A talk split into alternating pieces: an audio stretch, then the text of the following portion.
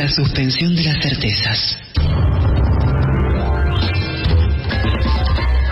La tribu. Ex la tribu. Encendida.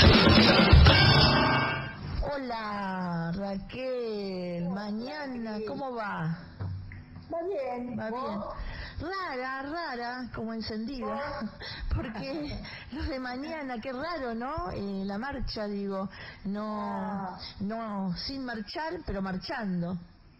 Sí, es cierto. O sea que hoy, hoy estaba pensando en eso, justo porque, ¿sabes qué? Me- me- eh, lo que extraño de la marcha, además de la marcha, Sí, es la gente, es... es- el encuentro. El encuentro, pero además, mira, que los hijos fueron creciendo, que los nietos empezaron a aparecer en las marchas, ¿no? Qué cosa, porque era como, es como un territorio que nos pertenece y Sí. transitamos este, varias generaciones.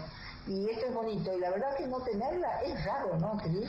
Es raro y bueno, muy insólito porque digamos una de las de las reuniones así históricas es la, la marcha del 24 donde sí. como vos decís hemos marchado con nuestros hijos y hemos marchado con también nuestros nietes Sí, y entonces no y entonces Sí, ahora y hemos, este, hecho, hemos hecho cosas preciosas nosotras. ¿Te- ¿Te acuerdas de la marcha con, la, con los títeres, con la abuela y el Sí, la marcha esa con la abuela y, y creo que fue para los 40 años del golpe que Claro. hicimos la abuela gigante que fue Claro. Hermoso, hermoso ¿Te ese. acordás el encuentro ese, ese abrazo del nieto y la abuela que Sí. habíamos perdido al nieto? En serio, literalmente. Sí, ¿Te acordás que se nos había perdido? Se nos había El perdido entre la gente porque era tremenda la cantidad de gente que había, como siempre y como todos los 24, ¿no?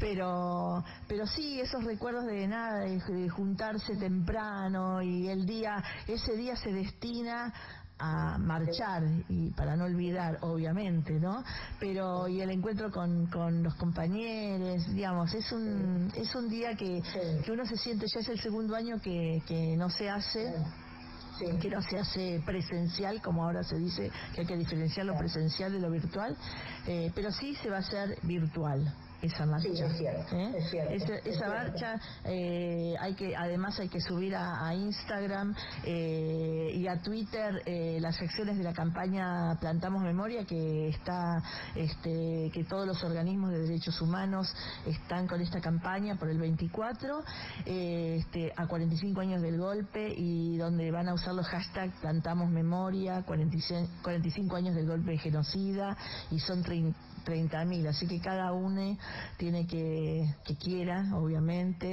Eh, yo ya tengo mi plantita, ya preparé todo. Muy bien, Eh, muy bien. En Teatro por la Identidad también lo hicimos. También la hicimos. Exactamente, y hay que mencionar la de, en qué localidad estás y bueno, usar esos hashtags y, y que y todos los posteos lo van a subir automáticamente, mencionar a los ser, organismos. que va a ser tremendo eso, es una movida preciosa. Muy linda.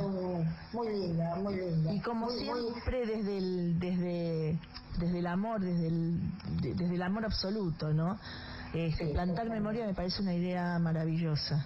Me parece Maravillosa, porque acá un compañero de Teatro por la Identidad, en nombre de Teatro por la Identidad, Luis Rivera López, escribió, plantar es apostar a que hay futuro. Plantar es accionar para que el futuro crezca sano y fuerte. Después deberemos cuidar y regar. Pero si no plantamos hoy, no habrá posibilidades de mañana. Plantar es una metáfora.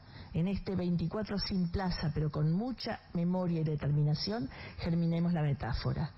Es re lindo y, es lo que todos creemos. Precioso. Porque queremos encontrarte, Teatro por la Identidad está en el aire. Porque queremos llegar a vos,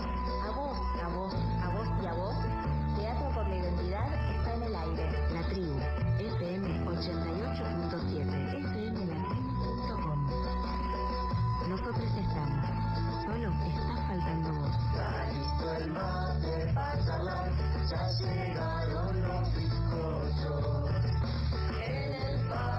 será tu bienvenido.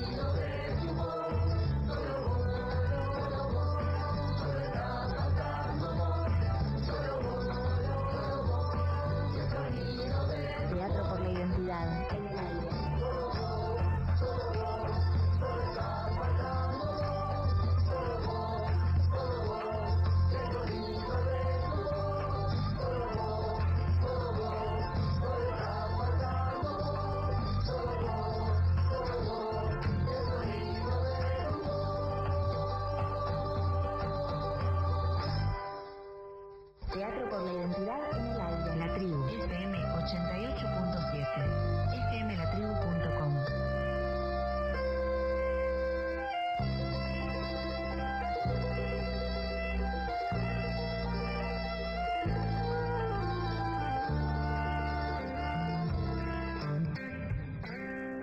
Y aquí estamos en este día tan otoñal veraniego, porque todavía sigue el verano estando presente y bueno, y las hojitas ya están volando de los árboles ya, ¿no? Ay, me vine como metafórica, hablando de metáfora, este, media rara. Bueno, estamos acá. Aquí, mi nombre es Cristina Friedman y puedo decirlo porque sé quién soy. Mi nombre es Raquel Albeniz y puedo decirlo porque sé quién soy. Muy bien. Y este, quienes están detrás del vidrio en la producción, Julieta Rivera López, Ailín Peña, Mónica Escandizo y Claudio Santibáñez. En el diseño de Teatro por la Identidad, Matías Carnagilia Parsons. En redes, Juan Manuel Pacheco. Locución, Mariana Malamud. Y eh, para comunicarse con nosotros, eh, pueden hacerlo a Teatro por la Identidad en el Aire, eh, Facebook y Teatro por la Identidad, Instagram y Twitter, Tepori Buenos Aires y el por con una X. Bien, y para los que se quieren conectar con eh, FM La Tribu, en, al WhatsApp de 116-710-3758. Bueno, hemos hecho todas las presentaciones, así que este, podemos empezar el programa este, este en nuestro nuevo hogar, nuestra nueva casita que es FM La Tribu. Ya avisamos lo que, mm, lo que eh, va a pasar mañana 24, ¿no? Esta, este, plantamos memoria, así que invitamos a todos a que lo hagan porque tendríamos que inundar las redes con videos y con fotos plantando no es necesario un árbol, no, claro, puede ser flor, eh, planta, Sí, semilla, bueno, planta, sí. sí, semillita, sí, lo, lo que cada uno pueda y tenga y quiera, ¿no? Pero es importante plantar, plantar memoria. Está muy bien. Ahora vamos a la música. ¿Qué te parece, Raquel? Sí, claro, vamos, vamos.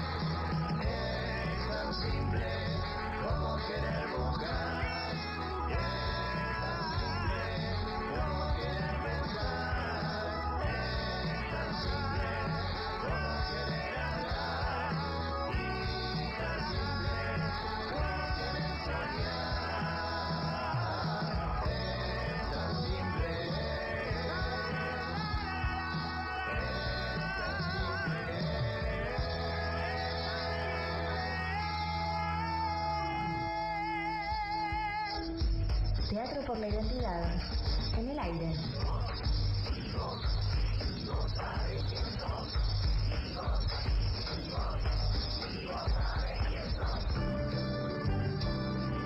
Acabamos de escuchar Simple por Don Osvaldo.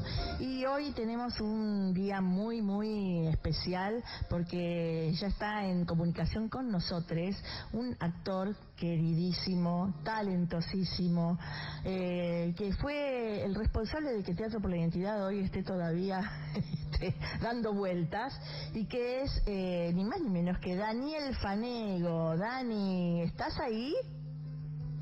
¿Escuchando? Dani, hola. Bueno, parece que hice toda la presentación, pero no está. Ya va a aparecer. Ya va a aparecer, ¿no? Ya va a estar, ya va a ¿Está? ¿No está?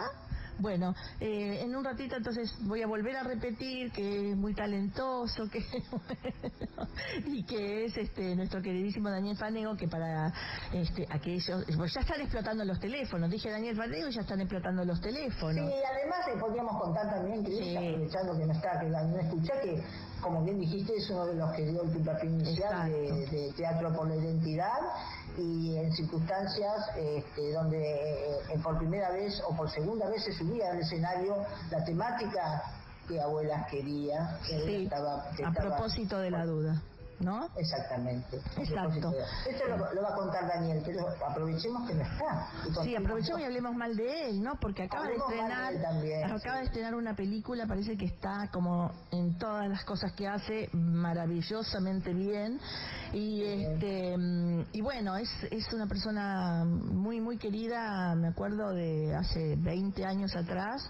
¿No? En los, en los inicios, cuando no teníamos en claro qué, qué iba a hacer de Teatro por la Identidad, qué íbamos a hacer, cómo íbamos a hacer y cuántos íbamos a hacer. Y bueno, resultamos, resultó que éramos, por suerte, ¿no? Muchísimos y muchísimas. Y nos encontramos este, armando el primer ciclo, que este año se cumplan 20 años del 20 primer ciclo, del ciclo en varias salas, con, con este con tantos espectáculos y bueno este mm, eh, Y Daniel al mando, al mando de dirigiendo, este, a propósito de la duda, ¿no? Daniel dirigiendo esta obra maravillosa de, de Patricia Zangaro. y- Sí, a propósito de la duda. Mientras esperamos a Daniel, eh, vamos a ir a, vamos a escuchar, es una nueva columna que la hizo una compañera eh, que va a estar al frente de estas podcasts eh, que se llaman Pañuelitos Blancos, hecho por niñes, que es hermosa, porque además Sí, están sí. todos nuestros nietes. Este, eh, esta es una, un podcast que le hizo eh, Andrea Villamayor, que es quien está a cargo de esta columna, que hoy debuta y en homenaje al 24 de marzo. Vamos a escuchar los podcasts. escuchando Pañuelitos Blancos, un podcast para sumergirte en el mundo de las infancias y sus identidades.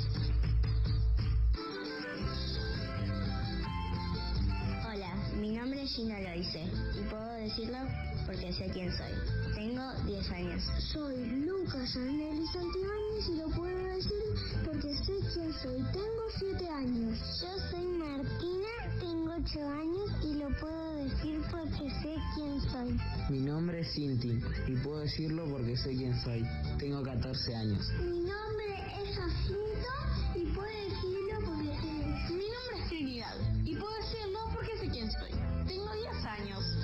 Osai y puedo decirlo porque sé quién soy. Tengo 11 años.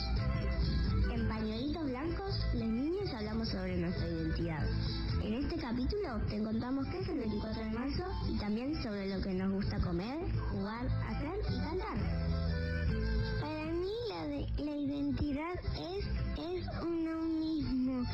Y por ejemplo, cuando un superhéroe se transforma, tiene que tener una identidad secreta y su identidad secreta es lo que le gusta hacer, cómo se llama, dónde nació, qué es, qué le gusta comer. Y por ejemplo, a mí me gusta mucho comer la pasta, Mi comida favorita es el asado. y las papas fritas, Mis juegos favoritos son los de la Play. los legos. Eh, lo que más me gusta hacer en la vida es juntarme con mis amigos. Lo que me gusta hacer es caminar. Mis comidas favoritas son las milanesas de berenjena, pero son las que hace mi mamá. Porque quedan crocanditas, ¿viste? Después las papas fritas y el asado. Milanesa de pollo, Mi comida favorita son las milanesas. ¡Teresa! ¡Frutilla! Lo que más me gusta hacer en la vida es cantar, jugar y dormir hasta muy, muy, muy tarde. Mi juego favorito es el chinchón. Me gusta dibujar, jugar con mis amigas, cantar y tocar el ukelele. Mis juegos favoritos son un juego de cartas que se llama el Uno. Antes de la pandemia lo jugábamos en todas las. Me voy a la casa de mi abuela. Alguien, nadie me dice que no. Jugar solo todo el tiempo que yo quiera. Repetirme de ese chocolate y alfajor.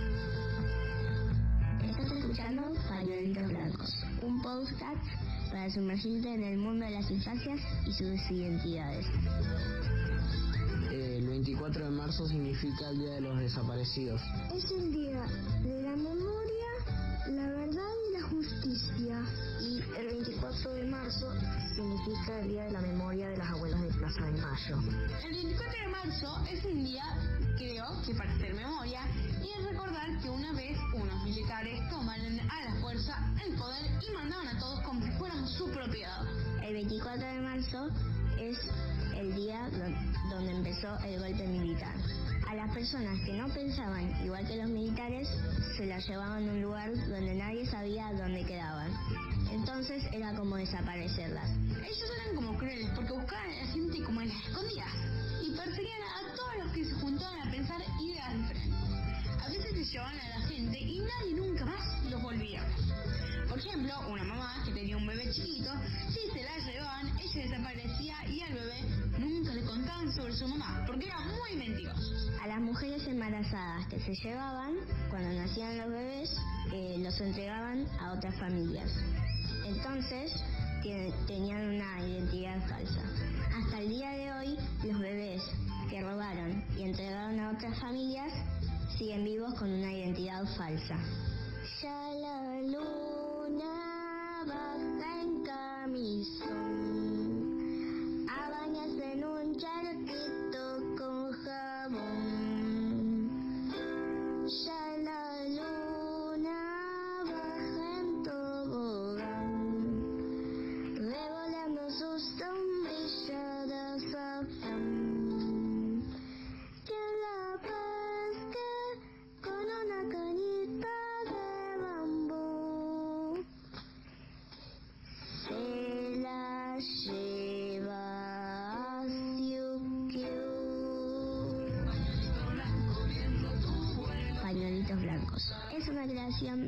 Por la Identidad en el Aire, con producción de Andrea Villamayor y edición de Diego Cisternas. Que Pañuelitos Blancos te haga soñar en colores y bailar de alegría. Y bailar de alegría. Ay, qué lindo, por favor, qué lindo, es tan, tan, es conmovedor. Bueno, eh, después hablamos de pañuelitos blancos porque ahora tenemos en línea finalmente a Daniel Fanego. Daniel, ¿dónde fuiste? Nos dejaste Cristina, hablando. ¿cómo te va? ¿Qué? ¿Cómo las dejé hablando solas? No, me dijo, en un ratito te llamaba. Me fui a buscar un café y ahí sonó el teléfono. Por cortarme más. ¿Cómo estás, Cristina? ¿Cómo te ¿Cómo va? andás, Dani? ¿Qué compañeras están ahí? ¿Qué compañeros? Acá estamos en Zoom con Raquel Albeniz. Hola, Raquel. Hola, Dani, ¿cómo andás, querido? Bien. ¿Cómo estás? Y después está todo el equipo de producción.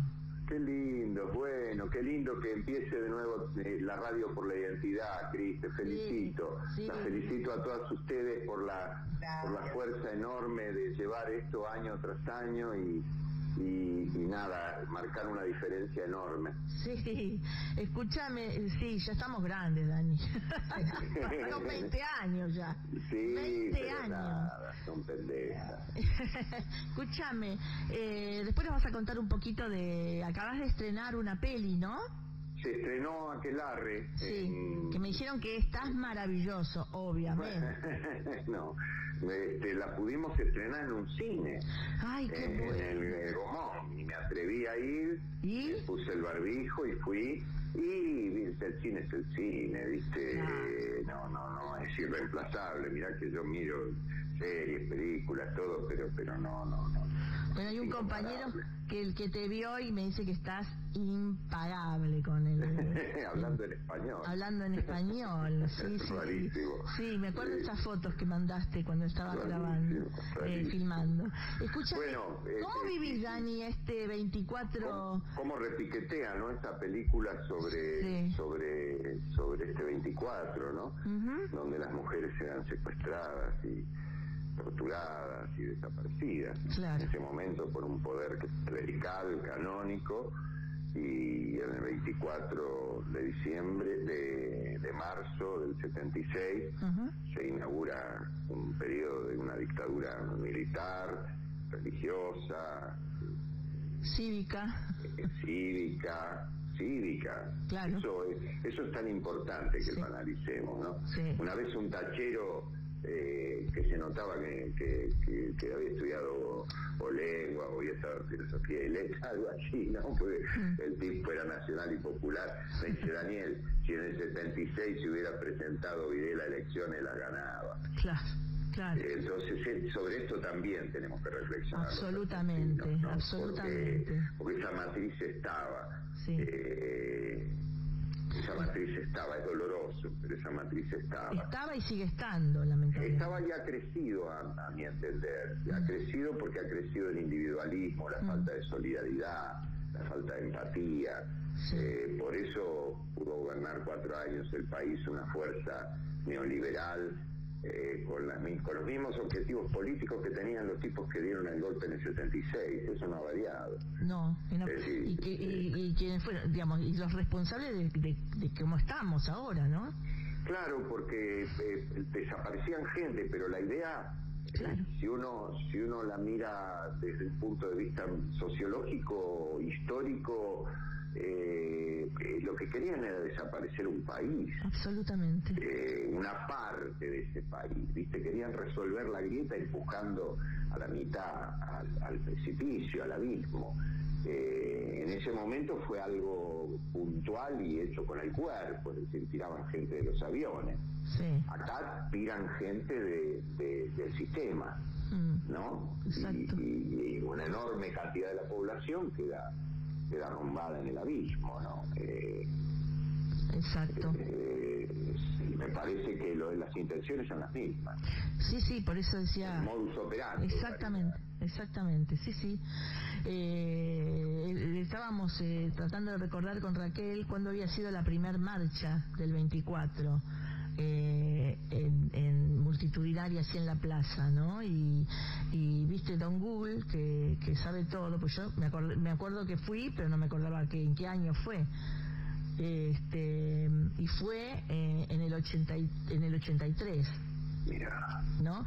Eh, digamos, cuando, bueno, claro, después de la dictadura, obviamente. Claro, claro, claro, se hacían, se abre- claro, porque se hacían actos eh, y los organismos hacían actos, pero en el 83 como que se hizo la primera marcha multitudinaria, si Google no miente, y si yo me fijé bien, lo claro por las dudas. Pero, este, pero después, cuando Macri este, fue presidente, eh, establece, viste que después, bueno, eh, durante el gobierno de Néstor Kirchner se este, el 24 se declaró como que día feriado, ¿no? Día por la memoria, pero que no se podía, eh, ¿cómo se dice? Que no se Trasladar, tras- cambiar cambiar, ¿no? Sé Sí. cómo se dice eso ahora. No me sí, sí, inamovible. Inamovible. Sí, sí, Sí, eh, inamovible. tiene otro... feriado inamovible. Sí, bueno, pero Macri lo quiso poner eh, movible y bueno, hubo Sí. todo, por- con un decreto de necesidad de urgencia, por, con un DNU y gracias a, bueno, a toda la movilización de los organismos, como siempre, este, nada, tuvo que, que dar marcha atrás. Digo, qué ejemplo siempre los organismos ahora con esta acción de plantar memoria, ¿no? De plantar... eh, Por eso, por eso es tan importante, ¿no? Es plantar memoria porque todo eso no fue hecho eh, de casualidad, eh, no fue un arrebato, No. locura de No, nadie. no, fue un plan Eh, sistemático clarísimo. un plan, un plan sistemático de desaparición y tortura para que a nadie se le ocurriera volver a, a pedir a pedir por justicia social, a pedir por derechos humanos, a pedir por un país de- libre, soberano, justo. Este, en el fondo de la cosa está eso, ¿no? ¿Y cómo, Eh, cómo vivís el, el 24 eh, sin ir a la plaza? Viste que, que el Es 24 es raro. un día tan especial, ¿no? Es raro. Es rarísimo. Es raro porque además, eh, a ver, eh, eh, también se convierte en un lugar de encuentro y de, de una gran afectividad entre todos los que estamos ahí. Eh, a mí me pasa que los 24 cuando voy a la plaza no solamente me encuentro con vos y con las compañeras de teatro por la identidad y los compañeros de actores, no, me empiezo a encontrar con gente. Me, me encontré la vez pasada con, con- con una amiga que hacía teatro conmigo en el año 74. Este, viste, Eh, Sí, es que es eso. y entonces el tiempo también te muestra cómo fuiste hilvanando tu vida y cómo fue resonando, ¿no? Es decir, porque te vienen las resonancias de esos tiempos. Y, y, y una, y esa vuelta que me encontré con esta compañera que, no sé, me encontraron en el 74, me acordé que yo salí con una amiga de ella, por ejemplo. Claro. Es encontrarse con nuestra historia. Y es encontrarse con un pedazo, claro. Esto que vos decís, quería acordarme cuál, cuál era la primer marcha, ¿no? Eh, eh, porque es un lugar de encuentro. No, no, no van a poder hacerlo desaparecer eso. Porque es un lugar de una profunda humanidad.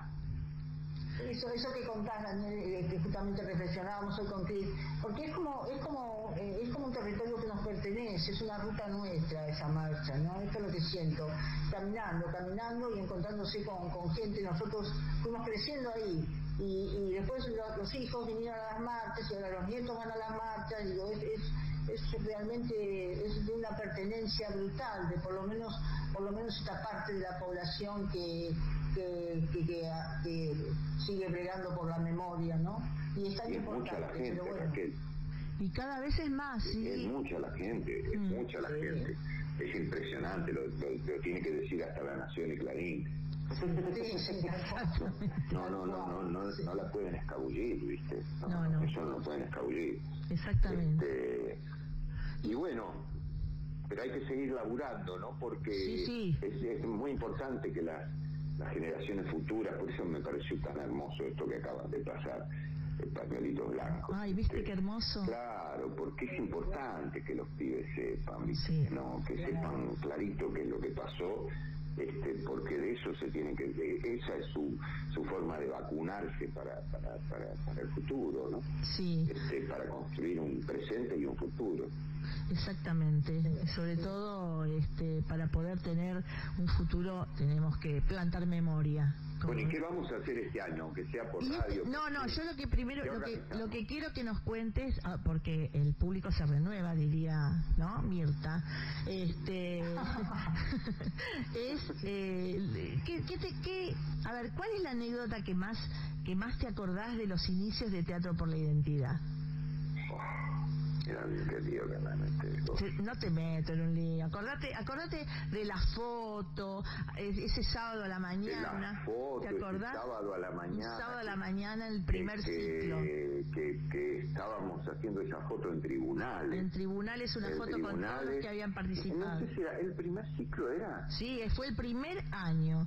¿Cómo me putearon ese primer día? año, Sí. primer año, porque había sido, claro, sí. Sí, fue el primer año en tribunales. el primer año, en tribunales que de casualidad, cuando salió la foto vimos el no avanzar. el no avanzar, el No cartel de no avanzar calle, y quedó ahí. En los tribunales además le hicimos. En y, tribunales. y que era muy gracioso porque como eran todos los actores y actrices y dramaturgos y dramaturgas, todos, todos, todos los que habían participado en, te- en ese ciclo de Teatro por la Identidad, eran como 500 personas, habíamos habíamos juntado. ¿Te acordás que era impresionante? Y seguían viniendo, viniendo, viniendo. Este, vino la policía, pero todos, todos, todos, todos venían con anteojos oscuros porque era las 11 de la mañana y todos puteando por esa foto. ¿Te acordás? Bueno, me acuerdo, me acuerdo eh, de cosas de a propósito de la duda. Dale. Eh, una vuelta eh, hicimos una función en Plaza de Mayo, Sí, era verano. estuve ahí, Eh, me acuerdo. Claro, que, que tocaba, antes había tocado, después tocaba el pelado Cordera. Antes, antes. Antes tocaba. Sí. Entonces el público estaba, viste, Sí. la composición del público este, no- era la que habitualmente estábamos No era teatral, no era de teatro. Claro, eh, y nosotros laburamos en general en lugares cerrados. Claro. este, eh, esa era la plaza y ahí había más de 5.000, había de 5.000 a, a no sé cuántas personas, la verdad que imposible mensurarlo. Sí. Eh, y yo les digo a los chicos, estábamos antes de salir ahí al, al escenario, digo, miren, olvídense de todo. Acá eh, lo más importante es el micrófono. Y había dos micrófonos, nada más, o sea que se los tenían que ir pasando los micrófonos casi como una pelota. Sí. Eh, porque les digo, acá nadie nadie va a ver la sutileza, eh, estamos muy lejos de la gente, eh, y lo que hay es que se tiene que escuchar la voz con una gran claridad y los cuerpos tienen que ser enormes arriba de este escenario, porque acá no, no, no, no estamos a no sé cuántos metros, muchachos, hagan, Sí. este, agranden todo.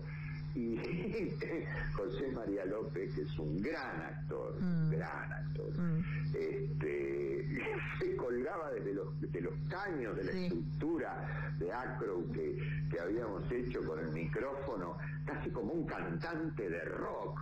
Eh, y, la, y como claro, él hacía un represor, lo que hacía era casi operístico y la gente le gritaba como si todo estuviera ocurriendo en serio. ¡Hijo de puta! Sí. ¡La puta que se parió! ¡Te va a cagar trompada! Y él- él- Eso lo motivaba aún más y gritaba ¡Volches! Y voló una botella, ¿te acordás? voló una botella, este, fue fantástico, fue fantástico. Y eso se pudo hacer porque ese, ese elenco y todos los que pasaron por a propósito tenían, habían construido un alma eh, colectiva eh, que era, que nos superaba a todos, ¿verdad? Sí, sí, sí. Era Este, tan... hablaba por todos nosotros, en- en- en- en- vibraba algo eh, que, que- que era, que era a pesar de todo. Sí, sí, era, era impresionante la energía que había arriba del escenario y era sí, eh, imbatible, no había forma. Y yo creo que eso es lo que, lo que genera ese efecto contagio, toma de conciencia, eh, eh, eh, vi- visión de los compañeros con una gran militancia como vos. Mm, de, de- de- y otras compañeras Sí. este, que, que dicen esto no puede quedar así, esto tiene que crecer aún más y bueno, y, y genera teatro por la identidad, ¿no? Y, y contanos un poquito, este, ¿qué recuerdos tenés de esas primeras funciones? Bueno, la primera de todas eh, fue emblemática, Dale. este, porque fue en el Centro Cultural Roja, eh, cuando vamos a arrancar la función o pocos minutos antes, no, no recuerdo en qué momento, viene la, la boletera o la persona encar- encargada de la producción y me dice, mira Daniel, este, no quedan más entradas y hay una cola que da vuelta a la manzana, ¿qué hacemos? Sé qué, que haga gracia al teatro, no, no puedo, tengo tantas entradas, a las di todas y queda una cola que da vuelta a la manzana. Entonces agarré a todo el elenco y le digo, bueno, eh, la situación es esta, Eh, son las ocho y media, a las nueve hay función, son más o menos 30 minutos, ¿se animan a hacer otra? Y todos dijeron que sí. Y llenamos dos funciones, Cristina. Sí. Y de ahí en adelante no paró, sí. No paró. No paró en todo, No durante paró. todo el año. Y no paró durante el año siguiente, Sí, sí, sí, porque sí. se hizo un año más. Sí, sí, sí. El primer año de Teatro por la Identidad, eh, a propósito, siguió en el Centro Recoleta, Sí, todo el año. todo el año. Este, más todas las obras que se hicieron, Mm. eh, más todo lo que produjo, ¿no? no solamente en términos políticos, sí, eh, en términos artísticos hubo cosas realmente muy valiosas, Sí, eh, eh, muy importantes. sí, sí. Y sobre todo lo que pasó, yo creo que, que un poco eh, eh, tomamos como la, la, la, la, antorcha que en algún momento eh, ya no estaba del teatro abierto, ¿no? Mm. el teatro abierto creo que había llegado hasta el año, hacerme, ayúdame con la memoria, hasta el año 87 eh, sí, creo que sí que el 87, yo no me acuerdo. 87, ¿no? Como que en un momento dado se corta. Se cortó, sí, la, sí. la, sociedad avanza hacia el menemismo. Sí, exactamente. Este, y luego, bueno, poder, poder reaparecer de este modo. Mm. Eh, con otras preguntas, ¿no? Exacto. Yo creo que a todos nosotros, actores, actrices, directores, autores, compañeras y compañeros que, que, ponían, ponen el hombro en tareas que por ahí no quiere hacer nadie. Exacto. ¿No? Sí. Eh, porque hay que, hay que llevar cajas de acá para allá. Hay que llevar cajas, eh, hay que sí, o juntar cosas, o cortar papeles, ¿viste? Eh, y ahí hay que poner lo mismo que uno pone en el escenario. Exacto. Porque si no, no sale, ¿no? Exactamente. Y eso es hermoso, eso es, eso es maravilloso. Maravilloso. había aparecido el nieto, en realidad el, sí, el nieto número 70 el día del estreno del Teatro por la Identidad. De, a propósito de la de propósito, sí, sí, pero hubo muchos este, nietos que iban apareciendo cuando se empezaba el ciclo de Teatro por la Identidad. No sé si, qué sé yo, si tiene que ver, no tiene que ver, pero todo tiene que ver. yo creo que fue, eh, eh, tuvo algo muy particular Teatro por la Identidad. El teatro no es una eh, expresión masiva, de, no, es una expresión masiva, es una obra que tenga muchísimo éxito, es decir, no tiene la masividad que tiene la televisión, el cine, bueno, pero lo que ocurre ocurrió y sigue ocurriendo con Teatro por la Identidad, es un fenómeno masivo. Sí, sí, sí. Porque todos los años las entradas se agotan, los mm. teatros se llenan, queda gente afuera, tiene una enorme difusión eh, eh boca a boca, eh, a través de las redes. Es decir, la gente se ha apropiado del teatro por la identidad como una herramienta necesaria de mm. memoria. Y lo esperan, lo esperan todos los años. Y lo constituyen también, porque nosotros podríamos haber hecho esto y podría haber venido tu mamá, mi prima y cuatro más. Sí, sí, Y no. No, no, por suerte no. Dani, querido, eh, te agradecemos muchísimo. ¿Qué hacemos este año? Este año eh, hacemos muchas cosas, pero no nos queda tiempo ahora. Bueno, vamos a ir al tema musical, pero después sí, después vamos a contar qué, qué hacemos este año.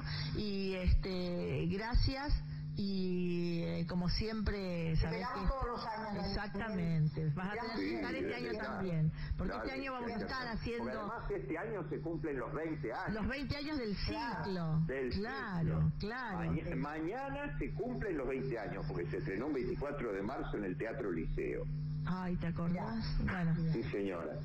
Sí que me acuerdo. Si yo escribí la carta sí, con la sí, que se presentaba. Ay, cómo llorábamos. Cómo llorábamos. Bueno, mañana 20 años. Eh, Gracias, Daniel Fanego. Te queremos. Gracias, Cristina Friedman, Raquel Albeni, compañeras de mi corazón. Un beso grande. Un beso enorme a las dos. Bueno, eh, Daniel Fanego, como siempre. Y mm, ahora ahora no sé dónde vamos porque me están haciendo señas y yo ya estoy perdida. No sé, una tanda. Ahora vamos a una tanda. FM 88.7. Lo que conoces, lo desconocido, lo que está, lo ausente, lo que puede, lo que no puede más, lo que se va, lo que se viene. La tribu, el sonido del deseo.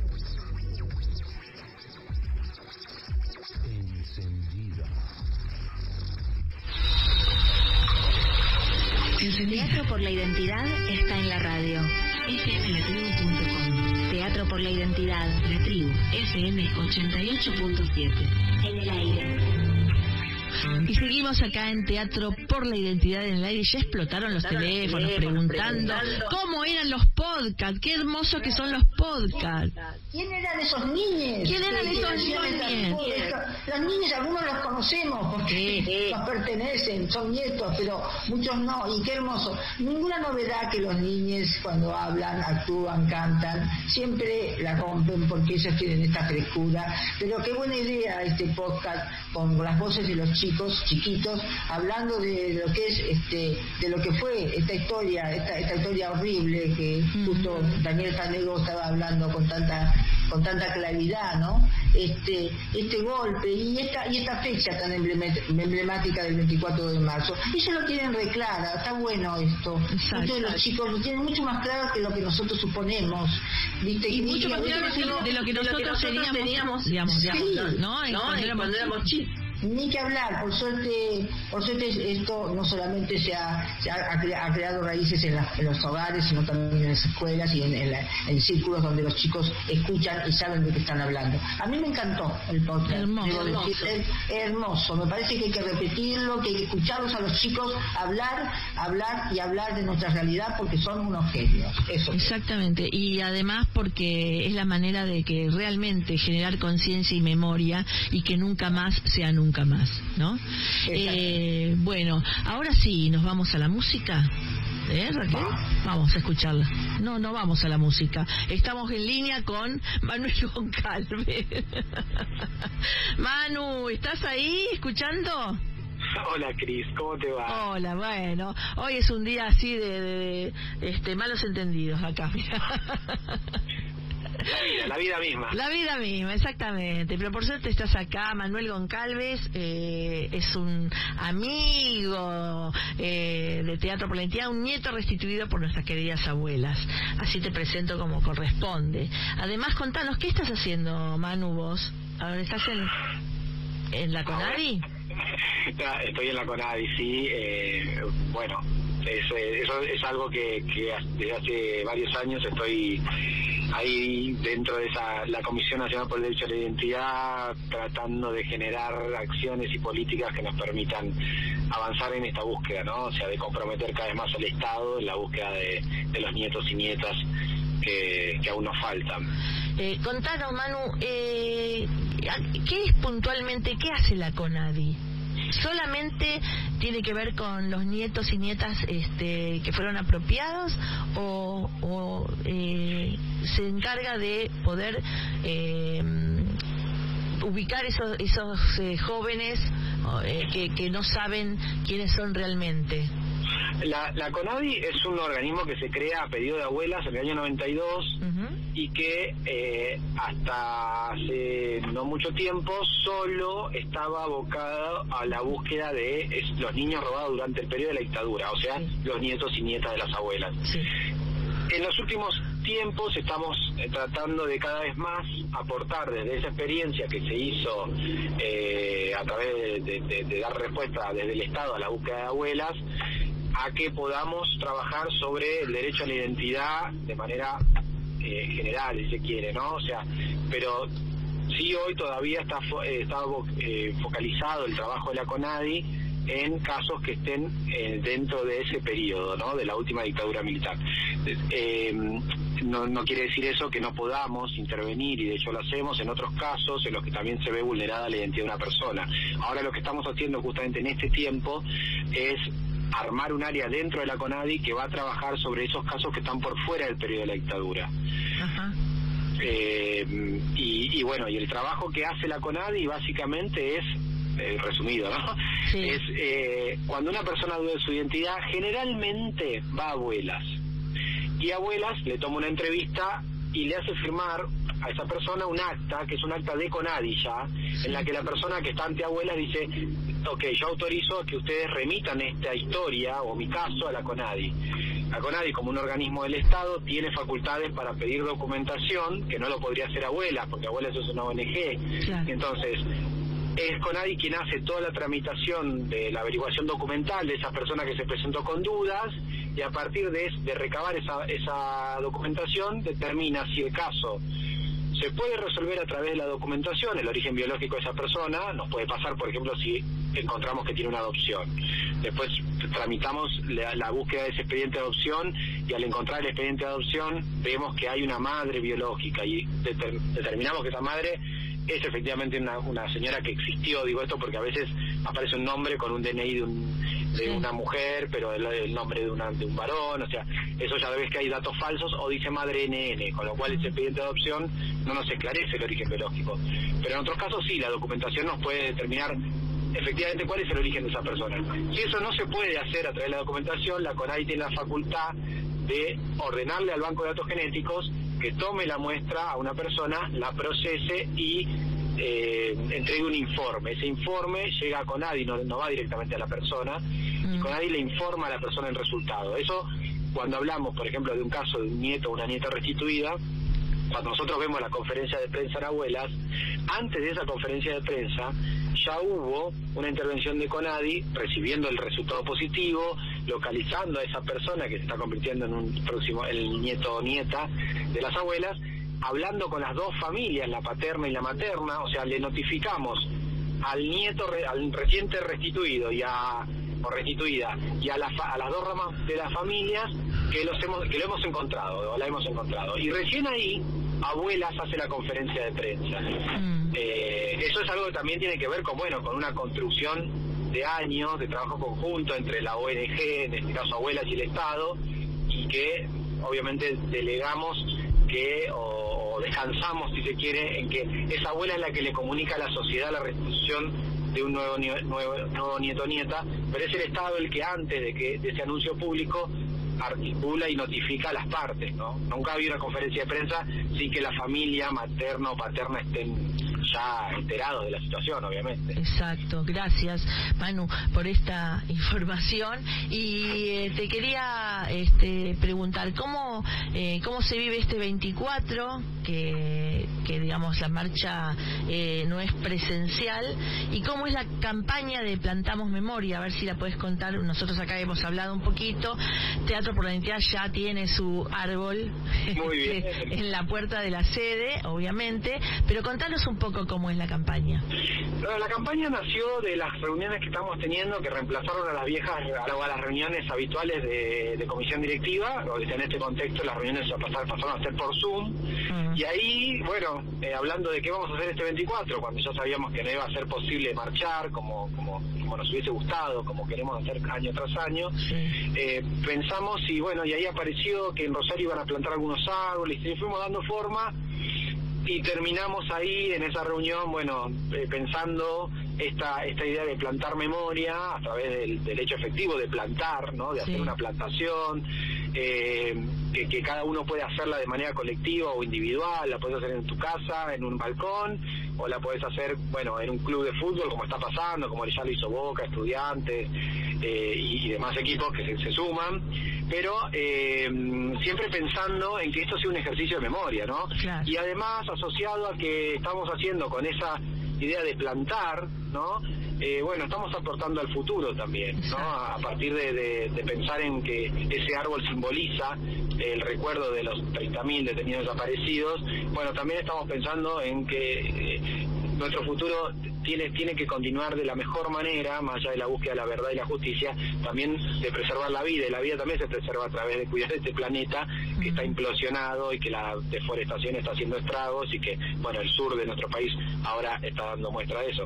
Así que pudimos conjugar muchas cosas y desde Abuelas además le agregamos a esto de plantar memoria invitamos a que eh, quienes tengan duda de su identidad busquen sus raíces, ¿no? Así que eh, eh, eh, es esa la campaña y Es hermosa y la campaña. Es hermosa la campaña Hermosa. y, y está teniendo nada, es ya está tan masivo la- la- el apoyo y la- el entusiasmo que hay que, que se están haciendo cosas hermosas eh, desde hace ya varios días que empezó y mañana será por ahí el, el- el día que más plantaciones sucederán, pero van a, van a continuar estos días y probablemente esto pueda, podamos tenerlo como año tras año, ¿no? Que, que son ejercicios en cada pueblo, que bueno, vayan a la, a la plaza a plantar o a donde les parezca más simbólico, poner un árbol en memoria de los 30.000 desaparecidos, eh, enseñarle a las nuevas generaciones también a, a través de esa historia.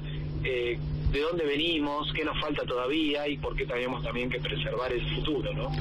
Gracias, Manu. Mira, nos quedan un montón de, de preguntas, este, pero bueno, eh, la dejamos para la próxima, porque se nos fue el programa ya, eh, un programa claro, muy muy especial. Así que te vamos a volver a invitar para que nos cuentes sobre tu historia. Y cuando vuelva, y ojalá que, en algún momento las, las pueda visitar, ¿eh? Obvio. Siempre es un placer. Las quiero mucho, gracias enormes a Teatro por la Identidad, por todos estos años, por tan, tantas hermosas noches que pasamos juntos y... y, Aclará viendo teatro, porque la gente puede llegar a pensar, ya están llamando por teléfono, ¿cómo lo pasamos juntos? el, teatro es un, el teatro es un lugar de encuentro maravilloso, ustedes han podido hacer con eso eh, la causa, que la causa de abuelas se suba a los escenarios y que nosotros podamos sentirnos mucho más acompañados y ustedes como, como, como grupo son parte ya de Abuela, ya no, no es solo Teatro por la Identidad, sino que es Teatro por la Identidad de Abuela de Plaza de Mayo, eso es hermoso. Así que muchas gracias. Bueno, gracias, Manu por estar y bueno, nosotros nos vamos a ir despidiendo ya de, en este programa que se nos fue volando y que siguen explotando los teléfonos. Acuérdense que eh, seguiremos trabajando hasta que aparezca el último nieto, nieta, niete. Mañana 24 de marzo a plantar memoria y nos vamos con Teresa Parodi.